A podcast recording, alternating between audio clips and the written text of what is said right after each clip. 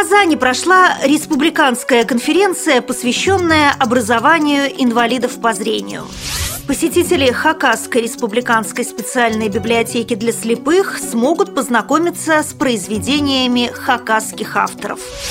В Калининграде открыли книжную выставку для инвалидов по зрению. В украинском Харькове установят мини-макеты городских достопримечательностей для незрячих людей. В Ангарске готовятся к первой областной зимней мини-паралимпиаде. Далее об этом подробнее в студии Наталья Гамаюнова. Здравствуйте! Здравствуйте! Казани прошла республиканская конференция, посвященная образованию инвалидов по зрению. Мероприятие было приурочено к 20-летию Республиканского центра образования, социальной реабилитации и профессиональной подготовки слепых и слабовидящих. В работе конференции приняли участие более 50 специалистов, педагоги коррекционных дошкольных и общеобразовательных учреждений, представители культуры и соцзащиты. Они обсудили широкий круг вопросов в области дошкольного, школьного и высшего образования инвалидов по зрению.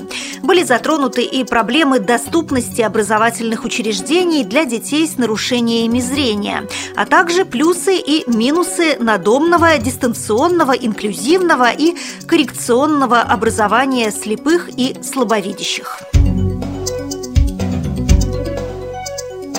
Новому году Хакасская республиканская специальная библиотека для слепых подготовила подарок для незрячих читателей.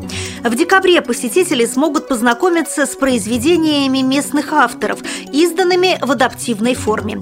Выпуск книг для особенного читателя стал возможен благодаря поддержке правительства республики. Самый популярный роман Николая Доможакова напечатан по республиканской целевой программе «Культура Хакасии», а книга Генриха Хабаца «Большой Аргиш» за счет средств программы «Доступная среда для инвалидов в Республике Хакасия». Калининграде в областной специализированной библиотеке для слепых была организована однодневная книжная выставка «Незрячие герои Советского Союза». В зале были представлены материалы на различных носителях.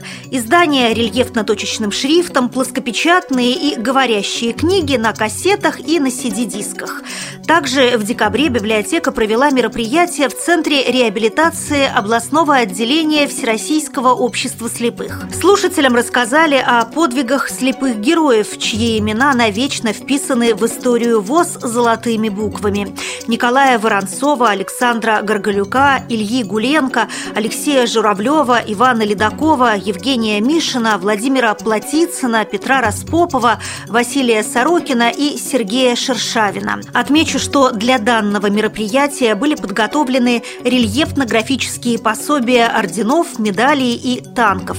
В качестве музыкального сопровождения были использованы песни и мелодии военных лет. В украинском Харькове установят мини-макеты городских достопримечательностей для незрячих людей. Подобная практика давно существует в Европе, сообщил главный архитектор города Сергей Чечельницкий. Цитирую его слова. «Мы хотим применить в Харькове подобную практику, чтобы незрячий человек мог потрогать макет и ощутить, как объект выглядит. По задумке главного архитектора Харькова, сначала планируется создать мини-копию площади Конституции. Масштаб макета составит 1 к 500. Сроки реализации проекта пока не уточняются. 11 по 14 февраля будущего года в Ангарске пройдет первая областная зимняя мини-паралимпиада. Соревнования проведет Ангарская спортивная организация инвалидов «Инватур Спорт». К участию приглашаются спортсмены с общими заболеваниями, поражениями опорно-двигательного аппарата, слабовидящие, слабослышащие и дети-инвалиды.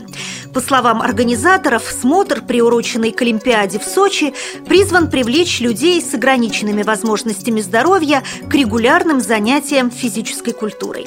В преддверии Паралимпиады с 18 15 по 27 декабря проходят отборочные туры. При подготовке выпуска использованы материалы информационных агентств и интернет-сайтов. Мы будем рады рассказать о новостях жизни незрячих и слабовидящих людей в вашем регионе. Пишите нам по адресу новости собака ру. Всего доброго и до встречи!